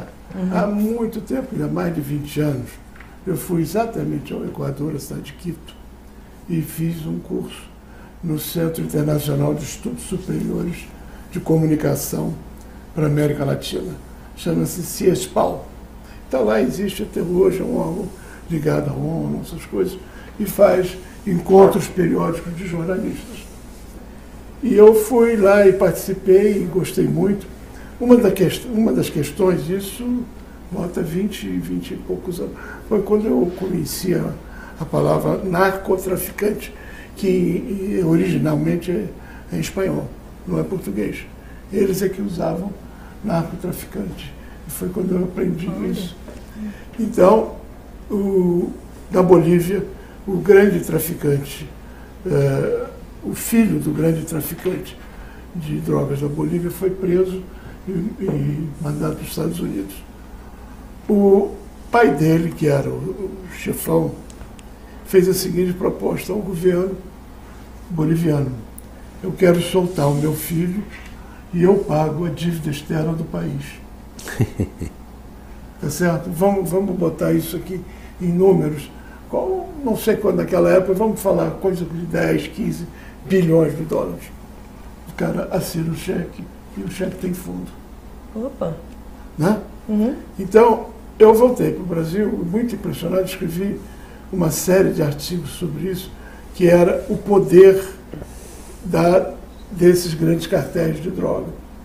E eu acho que nós estamos agora, eu gostei muito do que o Renato falou, que é, o Brasil, a gente veio até recentemente, é, tratando o crime, sobretudo o crime organizado, como uma coisa ali do policial da esquina, tira o revólver, dá dois tiros, mata o, o cara que você falou, esse que vai preso, é um pobrezinho lá da favela que carrega, que é o avião, como eles uhum. chamam, que é para entregar. É. Né? Então, o grande traficante está morando muito bem nos condomínios de luxo em vários lugares do Brasil. Né? Sim. Nós todos sabemos disso. Com conexões diretas na Colômbia, no Peru, onde vem a droga e vai para os Estados Unidos, onde, aliás, nos Estados Unidos, não se faz qualquer repressão ao consumo de drogas. Tá? A repressão é da fronteira para fora. Os Estados Unidos hoje praticamente todos os estados adotaram a maconha, se fuma livremente, e a cocaína, a polícia olha para o outro lado, desde que não cometa crimes. Sim. Não há, não há digamos... O tráfico, né? Sim, é como na França. Na uhum. França não tem problema nenhum, desde que você não cometa um crime. Se cometa um crime, vai em cana. Uhum. Então, no Brasil, a gente custou muito a descobrir o, isso, o, o traficante, a organização. Eles hoje são organizações com os meninos lá que fizeram cursos das melhores universidades do mundo, entendem muito de economia, de logística, disso, daquilo e tal, e vivem muito bem, né? Ganham dinheiro, não falta nessa. Isso é um crime internacional, hoje não é um crime mais nacional. Nenhuma polícia estadual tem a menor condição de resolver isso. Não há polícia. O Exército Brasileiro, as Forças Armadas, vamos dizer assim, deviam controlar as fronteiras do Brasil o Brasil tem uma longa fronteira seca, né? E não controla nada, essa é a verdade. Uhum. Nós não temos equipamento, as Forças Armadas não têm equipamento. Por exemplo, é, toda essa parte da Amazônia, fronteira com o Peru, tem uma fronteira com a Colômbia, lá em Letícia, é, entra droga direto. Os rios da Amazônia são veias de penetração, são completamente largados.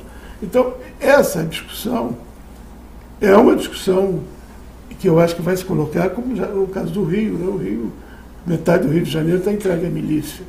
Então isso é uma questão que a gente vai ter cada vez mais olhar e olhar com atenção. E é o governo, é o governo e no caso é o Ministério da Justiça.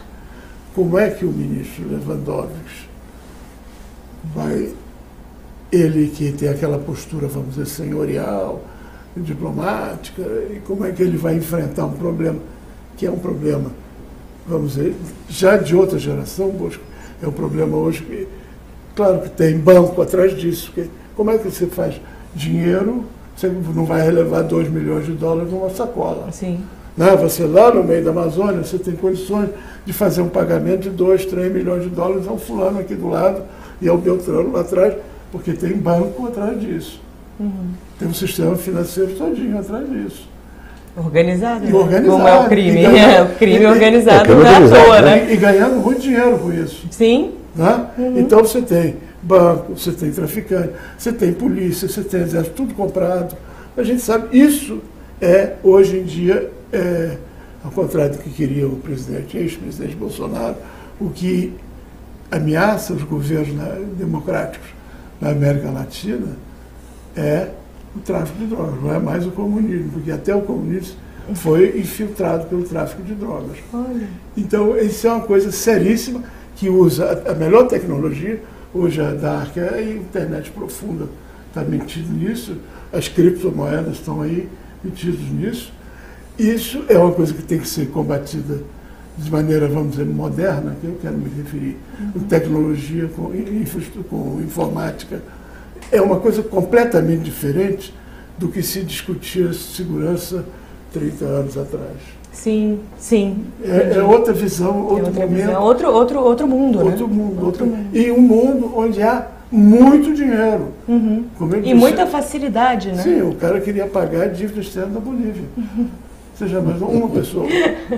Entende? Isso Caramba. foi discutido lá. Uhum. E eu conheci Quito, na época, que era uma cidade tranquila. A gente fazia visita lá, a marca do Equador e tal. Uhum. Hoje ela está.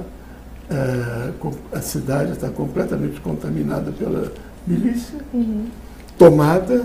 É, houve invasão até de televisão, de, de universidade. Enfim, é uma bagunça total. Qualquer semelhança não é mera coincidência, não, né? É, a semelhança deles é com o México. Olha aí.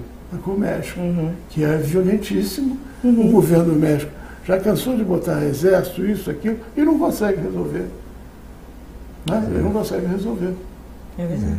Então eles estão meio que. Eu vi os comentários hoje, tem gente, os mexicanos agindo lá, e outras milícias, tem, tem, tem gente de todo tipo, porque você tem ali o Equador, sai a droga, quer dizer, vem da Colômbia, que é fronteira, né? Vai para os Estados Unidos, tem um jeito. Hoje dizem que a Guiana, a Suriname, a Guiana holandesa, segundo se dizia, era o segundo Paraguai, né? Porque tem voo direto para Amsterdã. Tá certo? E tem um lado de cá que é para a Ásia. Hum. Então, Guayaquil é uma coisa É o pivô, assim, né? É o pivô. É. É o pivô. Ele está entre o Peru e a Colômbia, Colômbia, que são os maiores produtores, Sim. e ele é um corredor. É um corredor. E você pode fazer o consumo e fazer correr para os Estados Unidos e Europa. Você vê que a Casa Branca rapidinho disse, olha, eu estou aqui para ajudar. é. Agora, a semelhança, e isso pode ser uma provocação, Alice, para o Sérgio, é, no caso, é a semelhança é você ter o sistema carcerário Exato. como a base dessa criminalidade. Quer dizer, ele virou uma base do a crime organizado. O Estado não garante crime. a custódia do preso, uhum. quem dá segurança são as facções, e é como se fosse ali uma base é, militar deles, porque eles fazem os planejamentos ali, eles dão as ordens ali dentro, né? e lá como cá, porque pelo que a gente viu do noticiário de, de do Equador, é a mesma coisa. Uhum. Né?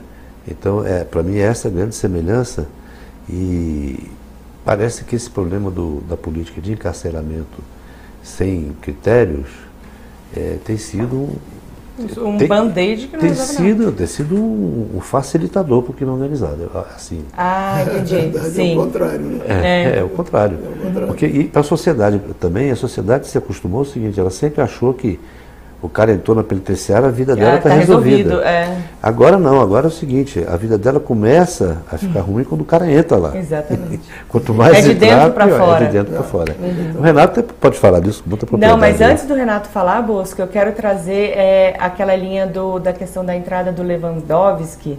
É, será que ele vai ser uma pessoa é, que, que vai chegar de forma mais dura nesse assunto?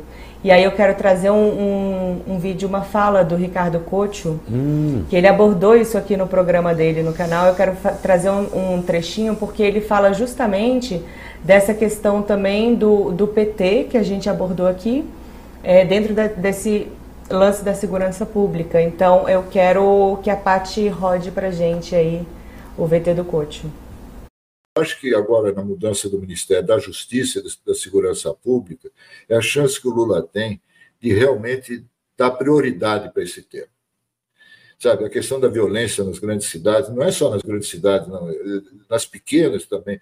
A questão do tráfico de drogas, do crime organizado, que agora chegou na Amazônia. Né? Essa questão da, da segurança pública, que estão discutindo se fica se desmembra o Ministério de Justiça e Segurança Pública, acho que devia continuar como está, né? Mas tem que dar prioridade para essa área e tem que agir, tem que agir, tem que ter planos concretos que a população possa se sentir mais segura. Que essa virou a grande bandeira da direita. Tem toda a razão o Dino Botafogo que fez a pergunta, está certíssimo. E está na hora de realmente pegar esse peão à unha, levar a sério e apresentar resultados para o país. Não dá mais para esperar, a coisa está muito, muito, muito grave. Nós vimos o que aconteceu ontem no Equador como as organizações criminosas lá fizeram uma guerra civil no país. Né? Aí o presidente chamou as Forças Armadas, que é o que queriam fazer aqui também. Né? A gente precisa tomar muito cuidado com isso, muito cuidado, sabe? Segurança pública é um tema prioritário, eu acho, no segundo ano do governo. Tem que, de uma vez por todas, chamar os especialistas, seja de que partido for, de que tendência for, para encontrar uma forma, porque as pessoas estão com medo de sair na rua. Essa é a verdade. Né? E aí não é questão de esquerda ou direita, ditadura, democracia, não, aí é questão prática. O povo precisa de segurança, como precisa de educação e de saúde, e de ar para respirar. Adoro quando como o coach fecha as coisas de ar para respirar, para você ver como é que é o esquema. Só Renato, fazer um parênteses aqui para, para, o público, né, uhum. grande, que aqui a gente já sabe. O coach, como a gente sabe, é um jornalista que... Veterano. Veterano. Uhum. É, e o coach foi secretário de comunicação é no primeiro governo do Lula. É um, conhece bem, conhece muito bem ali o PT, quer dizer, em relação ao PT, é um, um sujeito que a gente pode dizer assim, ele sabe de quem ele está falando, né? Sabe muito bem. É. Sabe muito então, bem. quando ele fala assim, não é questão de esquerda nem de direita, o negócio está certo, tem que resolver. É, né? verdade, é Então, isso é, uma, é vindo desse perfil, um alerta. É, exatamente. Inclusive, é, nesse programa, que é o Pergunte ao Coach, está disponível no canal My News, ele fala justamente, eu aprendo muito com ele, porque eu participo, né? Então, uhum. ele falou justamente dessa questão de que não dá para fazer é, política com fígado. Ele sempre repete isso. E ele colocou isso também nessa ocasião que é você tem que ser prático, né? Vamos resolver isso porque está latente. E aí eu já vou chamar o Renato para a gente é, ir movimentando esse, esse tema, né? Sair um pouco disso também, mas eu, eu não posso sair disso, Renato, sem é, saber de você sobre a questão, primeiro de é, de El Salvador, que a gente levantou aqui, e também essa questão do. Desde que é, é, não, não, se ouviu mais falar é, do SUSP desde que começou lá o governo Bolsonaro. O Dino acabou resgatando né, o SUSP, e aí eu queria saber de você se faltou comunicação é, sobre isso ou nada aconteceu mesmo. O Lewandowski ele vai reativar essa, essa questão do SUSP. Dá uma geral aí pra gente, Renato. É, eu queria só retomar uma coisa importante que o, que o Bosco e o André falaram, que assim, é, nós fizemos um cálculo que mostra o tamanho do desafio. Né? Só na Amazônia a gente tem, é, o Brasil tem 52 facções de base prisional, é, só na Amazônia são 22, né? que envolvem desde piratas, sim, nós temos piratas, até é, facções de base prisional que usam as prisões como é, base de recrutamento e as milícias, que dominam territórios, né, que são os domínios territoriais ah, armados. Mas uma coisa importante é que a gente estimou, com base nos dados da ONU, que entra no Brasil e não é apreendido, ou seja, passa, uh, cerca de o equivalente a 4% do nosso PIB. Né? 300 e poucos bilhões de é, reais, ou 60, 50, 50, 60 bilhões de dólares todos os anos. É, esse valor, para se ter uma ideia, é quase três vezes mais a soma de todos os gastos das polícias estaduais, das guardas municipais e da União. Então, não dá para a gente pensar que segurança vai ser resolvida com viatura só na esquina. Isso também é necessário. O Bosco falou. A gente não pode, num debate quase que é, é, é, é, inocente de pensar num mundo idílico que onde não existe polícia. A polícia precisa existir sim, precisa estar bem equipada, precisa fazer repressão. O, a, o termo repressão qualificada foi feito lá em 2003, durante a primeira gestão do governo Lula, exatamente para dizer que não é sair sem critério, é usando técnica, tecnologia, é usar câmera corporal, que é uma ferramenta que aumenta a segurança da população e do próprio policial, melhora a produção de provas, enfim, tem todo um, um, debate técnico em torno disso.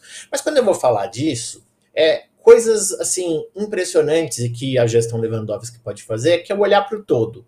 Olhar para o todo significa o quê? Hoje, para você combater o crime organizado, não adianta só você pensar que, que polícia vai dar conta. Você precisa do COAF, você precisa da Receita Federal, você precisa do parlamento para modernizar a legislação brasileira, você precisa de outras estratégias que não é só saindo prendendo os aviões do, do tráfico. Então, só a cocaína é, movimenta 4% do PIB brasileiro. Poder de captura desse, de, de, desse dinheiro é gigantesco, porque não é só a corrupção policial. Ele passa a gerar emprego e renda em municípios, por exemplo, do interior da, Amazô da Amazônia. E aí você tem o vereador, você tem o deputado, você tem o prefeito que, inclusive, vai defender a atividade, porque ali você está gerando emprego, está gerando condições de vida para a população. Mesma coisa com, com, com, com o garimpo ilegal, né? E a gente precisa pensar que o garimpo ilegal ele tem um lado que é o, a exploração por parte das facções, mas por outro é um problemão para o Brasil, porque, por exemplo, Roraima, a bandeira de Roraima tem um garimpo, tem um garimpeiro, ou seja, foi criada na lógica da expansão, é, expansão territorial da fronteira e onde o garimpo tinha um elemento quase que integrador da sociedade brasileira. Então a gente precisa olhar para isso e dizer: olha, segurança é eu conseguir é, minimamente fazer com que o Estado consiga regular o território, é, evitar que a milícia venda prédio é, sem habites, em condições irregulares, e loteamentos clandestinos, para que você, inclusive, tenha a segurança que não vai ser cair, como caiu no Rio de Janeiro você evitar que serviços públicos básicos, é, serviços de concessionárias como luz, água, TV a cabo, telefone, não precise ser pago taxa, como agora teve a denúncia do Eduardo Paes de construção. Enfim, porque hoje o, o, o, o crime organizado, o narcotráfico, é só uma das faces mais visíveis. Mas você tem na na, na, exploração de uma economia do crime que vai ocupando os espaços não regulados, uma fonte de muita receita. Por exemplo, boa parte do cigarro ilegal que entra no Brasil, hoje é, de um lado, controlado pelo PCC na fronteira do Mato Grosso do Sul, e de outro lado, controlado pela milícia carioca. Então, assim, eu não estou falando de cocaína, estou falando de cigarro. Quem combate cigarro ilegal no Brasil é a Receita Federal. Como é que eu controlo, como é que eu controlo as fronteiras? Com tecnologia, o Brasil tem tecnologias equivalentes ao que tem na Europa. O que a gente falta é essa articulação importante. E aí, quando a gente olha para o que aconteceu no Equador, no El Salvador, a gente vai ter que pensar: será que o Brasil está disposto a acontecer como aconteceu no El Salvador? De abrir mão da liberdade de alguns direitos em nome da segurança? A população de El Salvador está dizendo que sim. Ela prefere abrir mão de liberdade, de poder circular, de poder é, é, é, eventualmente ser presa sem motivo, porque isso tem permitido que, as populações, que a população possa ter respirar, como disse o, o. Olha que perverso, porque antes eles não podiam sair, eles tinham que pagar para as maras, né, chamadas maras, que são as gangues. O, a dificuldade do Equador é que o Equador, no caso, ele é um país pequeno proporcionalmente ao país, mas as crises. O PCC em 2006 fez algo parecido com o Equador, aconteceu essa semana. Né? Ah, no Rio Grande do Norte, o ano passado, teve situações parecidas de ataques de ônibus. No Rio de Janeiro, nós tivemos os ônibus queimados. Então, o fenômeno é mais ou menos parecido. Agora, a gente não pode ter medo de dizer precisa de repressão, sim.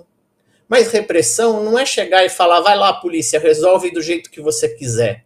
É você fazendo com que a polícia seja um elo importante de um processo que eu consiga, de fato, manter as pessoas responsáveis presas, de fato eu consiga que elas cumpram uma pena que não seja, na verdade, um privilégio de ter um lugar para poder gerenciar a atividade criminosa, é, e com isso você avançar num debate de segurança como um direito, não como abrir mão do direito. Isso significa o quê quando a gente vai falar de segurança pública? Eu vou fazer uma operação, e eu gosto de usar o exemplo das comunidades do Rio porque é muito visual. É, eu preciso combater lá 20 traficantes. Preciso combater. Mas o episódio triste da morte dos três médicos mostra que o miliciano, o traficante, toma cerveja no quiosque. Então, uma ação de inteligência pode prender essas pessoas lá sem maiores, sem precisar entrar com caveirão numa comunidade, parar a vida de 75 mil pessoas que não vão poder ir na escola, não vão poder ir até atendimento de saúde, não vão poder trabalhar. Que segurança é essa para poder resolver um problema com 20? Então a gente precisa olhar que é, a gente precisa parar de romantizar a ideia de que, ah, não, temos que tomar uh, o criminoso é, é das causas sociais. Isso é um erro da esquerda brasileira. Precisa punir eu preciso garantir que a investigação chegue a um bom chegue a um resultado e esclareça crimes que são pífios. O esclarecimento é pífio no Brasil. E com isso eu consigo dizer o Estado está se fazendo presente, mas eu preciso da prefeitura, eu preciso da Anatel, eu preciso da Receita, eu preciso do COAF, eu preciso da Polícia Federal, eu preciso da, das polícias estaduais. Agora, o Ministério da Justiça tem o espaço privilegiado de ser o local onde vai fazer o, o, a costura fina entre isso. Porque eu vou ser polêmico agora para botar um pouco de, de pimenta na discussão. Quando a gente fez essa organização ali em 2018, que é o SUSP, né, que é o Sistema Único de Segurança Pública, a gente começa a ver que essa mexida ajudou, a, a, deu início a nacionalização da queda das taxas de violência no país. E a gente está encerrando o ano de 2023 é, com a continuação dessa taxa. Durante a gestão Bolsonaro, ele não deu a mínima bola para o SUSP, é, não fez nada para a segurança, uh, disse população se arma, isso inclusive é, diminuiu a, o, a, o, ritmo da queda, a gente tem estudos que mostram isso, é, e falou a polícia tem liberdade para decidir. Mas, com todas as discussões da, da, e do esforço que a gestão Dino tentou dar para a gestão de crises, o que estava caindo em 2018 continua caindo em 2023. E o que estava crescendo desde na série histórica continua mais ou menos crescendo, claro, uma oscilação entre números. Então, o efeito prático de tudo isso é sempre muito demorado. Se eu não mexer na regra do jogo, a operação de hoje vai ser só um band-aid, como foi a operação de ontem, de anteontem e de 20 anos atrás. Então, uh, os números são muito reveladores. Ah, eu diminuí o feminicídio em 50 casos, mas mais de 1.200, 1.300 mulheres estão sendo assassinadas por motivos de, eh, ligados a questões de gênero. Você tem um problema sério que é então, a gente prometeu construir 40 casas da mulher brasileira. Elas estão construídas? Então, é, é, já dizia uh, um antigo político que era o, quando você levanta a bola de um problema dizendo que resolveu, esse problema pode voltar na tua cabeça alguns anos depois. Porque o número vai voltar a crescer. Segurança é isso. É do, hoje eu resolvi o problema do homicídio, amanhã eu vou ter o problema do roubo. Então, é fazer um pouco do arroz com feijão, mas é, talvez, em vez de fazer na frigideira, fazer na panela certa. E o Brasil precisa ter a panela certa, com antiaderente, porque senão vai queimar. E acho que é um pouco isso que a gente Antiaderente tá é muito bom. É, não, e é essa questão que a gente é, sempre é interessante colocar, né, Renato, essa questão de que não adianta você desviar do problema que ele volta. É bem isso que a gente está é, vivenciando. E eu achei super interessante a sua fala. E você falou sobre a questão da, de colocar uma pimenta, né? Então, eu já vi aqui que tem o pessoal da audiência, eles falaram assim: Meu Deus, é, não vou conseguir chegar até o fim, mas o programa está muito bom. Aí o Ale Almeida botou assim: Perdemos um combatente. Boa noite. então eu vou ter que passar logo para a gente falar, gente, que não tem como não falar de segurança é, no, atualmente sem falar do Capelli. Eu, a gente tem um bafão aqui esperando, que é o seguinte: eu já vou abrir pedindo para a Paty colocar para gente o Twitter do Capelli, por favor, que ele colocou hoje. Vou ler para vocês. Ele coloca: Não pedi demissão, vou sair de férias com a minha família e voltar para colaborar com a transição no Ministério da Justiça e Segurança Pública, União e Reconstrução. É, teve aí, gente, hoje todo um vai e vem de que ah, ele pediu demissão, é, se demite, não gostou, saiu, não quer. Enfim, eu quero dizer assim que a gente, a gente pode dizer, André e Bosco, é, aí vocês pulam aí na, na história, que a, o trabalho da, do Capelli foi e tem sido positivo, é, ele foi colocado de escanteio. Como é que está essa história? Como é que vocês analisaram esse movimento, né? Porque já fechou ali o lance do o, o Lewandowski já che, chegou falando que o esquema dele é portas fechadas. Então, não, eu, eu, isso aqui quem vai falar mais é o André, uhum. foi, foi professor dele. Foi professor, ó, André, professor do Capelli, hein? Mas eu acho que o Capelli, naquela missão que ele recebeu, ele saiu bem. Ele foi um interventor na segurança pública do DF, deu conta do recado, né? Uhum. É, ali ele se qualificou para um voo mais alto.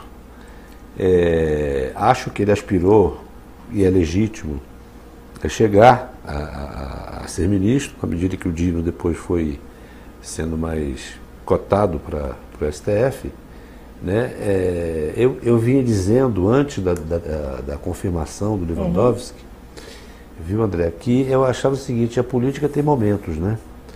É, o momento que o político, o governo vive, é, não, não autoriza o governo, assim, não anima o governo a, a fazer apostas. E o Capelli é uma aposta no sentido político porque ele nunca exerceu aquele cargo né, embora tenha mostrado um grande potencial. Né, se a gente olhar estritamente para o foco da segurança pública. Né? É, então, nesse momento, não era a hora dele, politicamente falando. Por isso que eu sempre me inclinei a achar que seria o Lewandowski, porque, além de tudo, o Lewandowski é um selo institucional. Né? Então, é, acho que no primeiro momento veio essa versão de que ele estava pedindo demissão e tal, ainda bem que ele veio retificar isso, porque a política é assim mesmo, ele agora se qualificou muito, né? É, certamente ele vai, isso aí é o início de uma carreira política dele. Né? Eu tenho a impressão que hoje, se o Capelli olhar para o Maranhão, ele que é o domicílio uhum. eleitoral dele, a terra dele, ele estará muito bem visto pelo, pelos eleitores. Né? Então você acha que o caminho dele é entrar na política é, como político mesmo, de vez? Não, eu acho que ele entrar na política ou pela via do executivo ou pela via legislativo vai ser uma escolha dele, mas ele está qualificado para isso, está com potencial já para isso. Não é? Uhum. Talvez ele receba outro cargo agora, a gente não sabe. Eu sei que para a Senasp, não, porque a Secretaria Nacional de Segurança Pública uhum. é o coração do Ministério. Ah, Você não, não tem é. dúvida disso. Uhum. Me lembro que quando houve a separação e ficou o Ministério da Segurança Pública e o Ministério da Justiça, e o Jugman, Raul Jugman, ocupou a cadeira de ministro da uhum. Segurança Pública, eu testemunhei lá dentro o conflito, o conflito que não, que não houve um conflito, digo, Sim. mas o conflito no sentido de que o, o, o, a Secretaria Nacional de Segurança Pública era tudo, era o Ministério da Segurança. Então não, não foi possível ter o, um, um ministro da Segurança Pública e o secretário nacional de Segurança Pública de então, que era exatamente o general é, Santos Cruz. Então, Santos Cruz, com pouco tempo ali, ele percebeu e ele tomou a decisão de sair pacificamente, mas ele ficou claro para ele que eh, não, não, caberia ele, Raul Jugman, ali, porque toda a operação do Ministério da Justiça ou da segurança pública se dava via Senasp. Né? Então, isso é só para mostrar por que, que é um cargo tão importante que certamente o, o Lewandowski vai querer preencher. Mas sobre é, a atuação do, do Capelli, quem pode falar melhor é o André e o Renato. Eu, para mim foi positiva. André, eu quero saber tudo sobre o Capelli agora. Eu esclareço que eu fui professor dele. Comportado? Faltava aula? Como é que era? Não, era, era aluno. Eu não sou amigo dele, não sou. Não, é professor, o professor tem que delatar. Falar, não, ó, faltou, eu fiz a chamada. Não, não, ele foi um bom aluno no curso, no curso de jornalismo, né? Uhum. Exatamente, ele foi um bom aluno, aplicado, sério, cumpriu todas as, as etapas, fez os deveres. Ah, ele, ele, foi, ele trabalhou bem. Eu fiquei com a boa, na, na turma, uhum. não eram turmas grandes, vinte e poucos alunos, ele se sobressaiu. Eu uhum. fico até muito feliz porque eu vi ele falando na televisão e falando com muitos embaraços e tal. que era a matéria, era a nossa matéria. É mesmo? É. Nossa, então, fazer eu... aula com, com outra agora. então eu achei que ele se saiu muito bem. Legal. Eu acho que a outra questão, para onde que ele vai, é outra frase famosa, né? que do Tancredo dizia, você falou do fígado, uhum. Tancredo dizia também, não se faz política sem vítimas. Uh, que frase, hein? É, então, eu não sei se ele será uma vítima que não vai ser recompensada agora, vai ser recompensada depois. Mas ele teve, digamos assim, um. Ele apareceu hoje. Em alguns governos, o Bolsonaro sabe disso, você aparecer muito não é bom. Não é bom. Porque você fica sendo visado e leva tiro de todo lado. Ele apareceu muito, apareceu bem. No episódio do 8 de janeiro, eu acho que ele foi preciso, foi cirúrgico, disse as coisas que tinha que dizer. Não é fácil enfrentar o, general de quatro estrelas dentro do comando do Exército, discordar dele. E diante do, do comando, todo o Estado-Maior, né? Não é uma, uma tarefa fácil. Não é para qualquer um. Era uhum. muito mais fácil ter. E eles conseguiram levar isso, eu acho que bem, trabalharam bem. Daí para frente, quer dizer, ele, como já se disse aqui, o secretário executivo é o número dois, é quem executa. O ministro das, das diretrizes, ele vai lá e faz. Eu acho que ele teve um momento muito importante no 8 de janeiro, teve um, continuou dentro da política possível da, da questão da segurança nacional, da segurança, da segurança das cidades. Agora, eu queria dizer uma coisa: o governo Lula, primeiro, não tem um projeto de governo. Uhum. Até hoje, você pode dizer que ele tem o PAC, que é uma lista de obras que podem ou não ser feitas. A sensação é que chegou apagando fogo, né? É, é, não tem, ele não tem um objetivo de dizer, eu vou fazer tal coisa assim, uhum. assim, assado. Não, muito menos na segurança. Então, a segurança é uma coisa é, que o Renato falou aí com muita propriedade, é uma coisa pontual, episódica, faz um problema aqui, resolve um problema lá, apaga o um incêndio aqui. É um, não há um, um, uma coisa definida nessa ou naquela direção. E o governo Lula não tem um projeto de governo, ele tem um projeto, digamos, diminuir o nível de pobreza e o resto é política, fazer política que é a coisa que ele mais gosta. É isso. Pois é, André, mas é nesse sentido de que você colocou da, da questão de que não se faz política sem vítimas, né? É. Nesse sentido, o que, que você acha é, perigoso, não sei se é essa palavra, é, de movimento do Capelli é, né, nesse contexto? Porque existe muito esse perigo dele sumir, de relevância, de tudo. Não, não acho que ele vai sumir.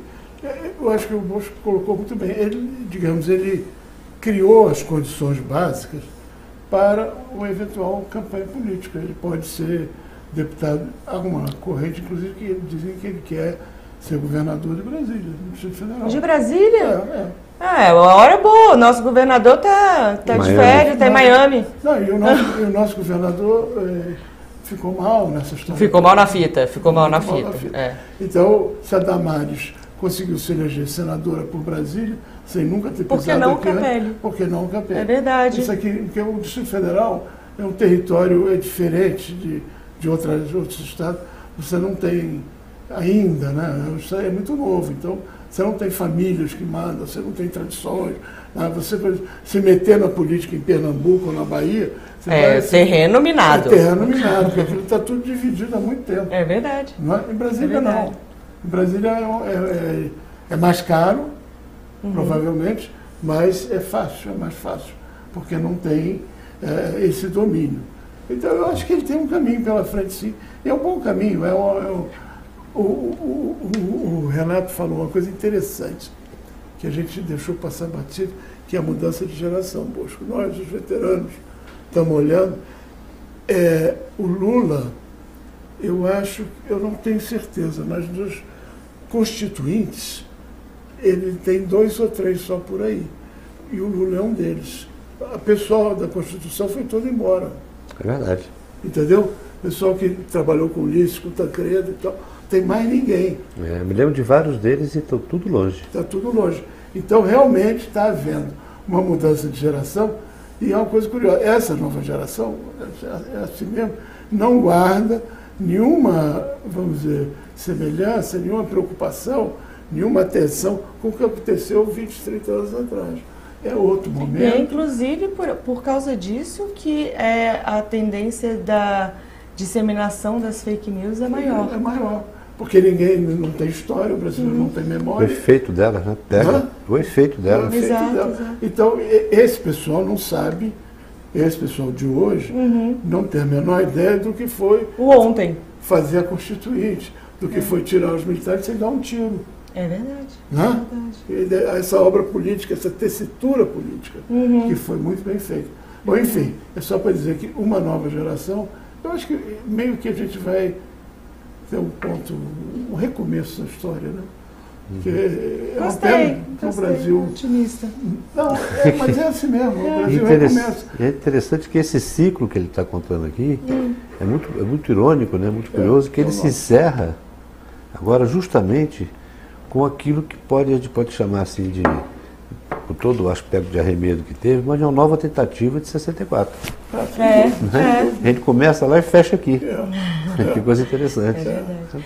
Gente, eu vou ter que encerrar, mas eu vou, eu vou chamar o Renato aqui rapidinho, porque eu sei que ele, ele tem coisas guardadas sobre o Capelli.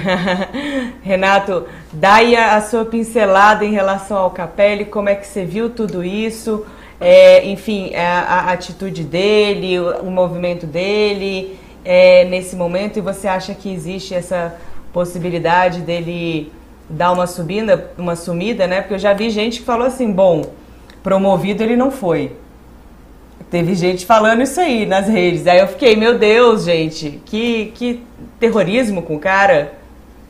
Olha, Alice, eu acho que uma coisa que a gente precisa reconhecer é que o Capelli é, um, é, é, é uma figura que teve a coragem de, de, de, de, de se colocar e de construir uma imagem e até como comunicador, ele sabe muito bem que é, fazer isso é boa parte da, da, da, da, do problema da construção política de uma liderança. Então, acho que a, o, o Capelli, mesmo que esteja agora na planície, ele tem uh, condições de se colocar como político, talvez como candidato ao governo do Distrito Federal ou para o parlamento, então, e ele soube fazer isso. Agora, é, o cuidado que, na meu ponto de vista, a gente tem que ter é que o, o, o desempenho do Capelli não pode ser pensado como um desempenho individual, era o combo Dino Capelli. Eu não sei se eu estou ainda no, no ar, vocês estão me ouvindo ou eu caí?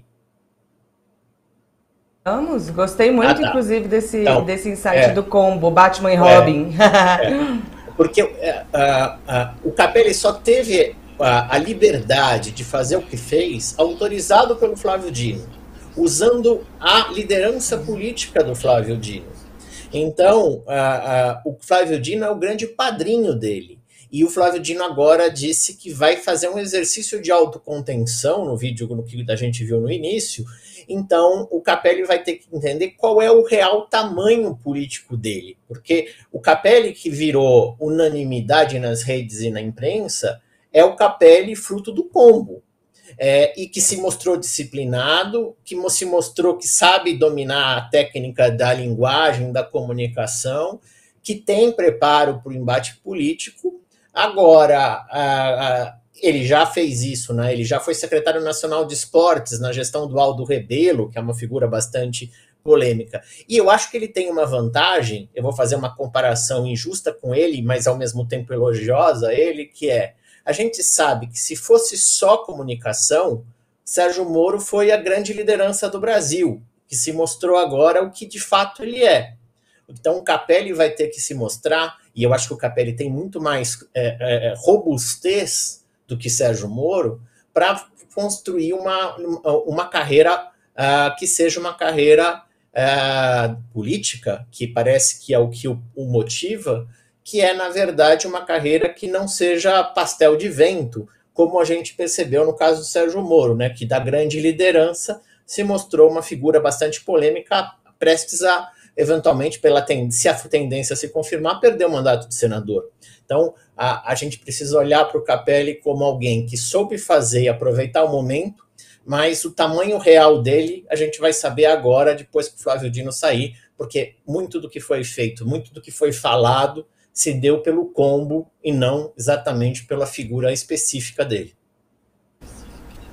Nossa, achei excelente. Minha cabeça fez assim, ó, bluff. Maravilhoso. Ô, Renato, eu quero muito agradecer a sua participação. É, e seja sempre bem-vindo aqui no canal My News. Foi assim excelente. Você sabe que segurança pública vai ser 2024 inteiro, né? Então espere-nos assim, ó. Renato, socorro! Vai ser tá bom, obrigada, viu? Poder conversar com os veteranos aqui, né? Oh com o André. Exatamente, ó, que divertido. Ah, prazer enorme, um abraço. Abraço.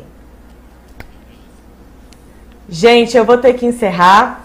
É, eu fiz uma enquete, é, Bosco e, e, André, perguntando se você fosse o Capelli, o que, que você comeria depois do dia de hoje? Hum. É, eu vou pedir para o pessoal me mandar o resultado da enquete. É, enquanto isso, eu quero botar para você, André. Eu peguei uma matéria, uma, um print do sensacionalista que eu, eu tive que rir, que foi o seguinte. Eu vou pedir para a Paty colocar o print. Paty, foca em mim, coloca o print do sensacionalista. Que eu olhei e eu tive que rir disso. Que ele foi assim: Lewandowski assume pasta da justiça porque no Brasil todo aposentado tem que voltar a trabalhar para sobreviver. gente, maravilhoso, eu ri muito disso. E na nossa enquete, gente, olha, se você fosse o Capelli, o que você comeria depois do dia de hoje? 40% ganhou filé. Pizza, 36%. Sushi, 13% e sopa, 9%. Não teve nenhum critério a minha escolha de produtos, tá? Simplesmente lembrei de coisas que eu gosto. E hoje eu vou comer pizza com vocês para dar inveja na audiência e eu quero anunciar uma coisa. Amanhã, de manhã, 10 horas da manhã, vai ter uma My News entrevista feito pela jornalista Silvia Colombo, que todo mundo já conhece, com o líder opositor indígena do país que comenta a escalada da violência equatoriana a partir da cosmo, cosmogonia indígena. Cara, eu jurava que eu ia conseguir falar essa palavra hoje. Enfim, que é o Iacu Pérez. Então, gente, vai ter uma news entrevista, 10 horas da manhã, vai ser top. E André, eu quero te dar um presente pela sua oh, participação. Muito obrigado. Esse daqui, ó, a gente falou bastante sobre fake news. Uhum. Esse é o livro da coleção My News Explica do Rodrigo Augusto Prando, Daisy Chiocari, sobre fake news na política. Um livro muito interessante. Muito obrigado. Muito Vou obrigada pela prazer. sua participação. Obrigada, Bosco. E, gente, é o seguinte, até amanhã. Deixa seu like, comenta bastante e um beijo para vocês.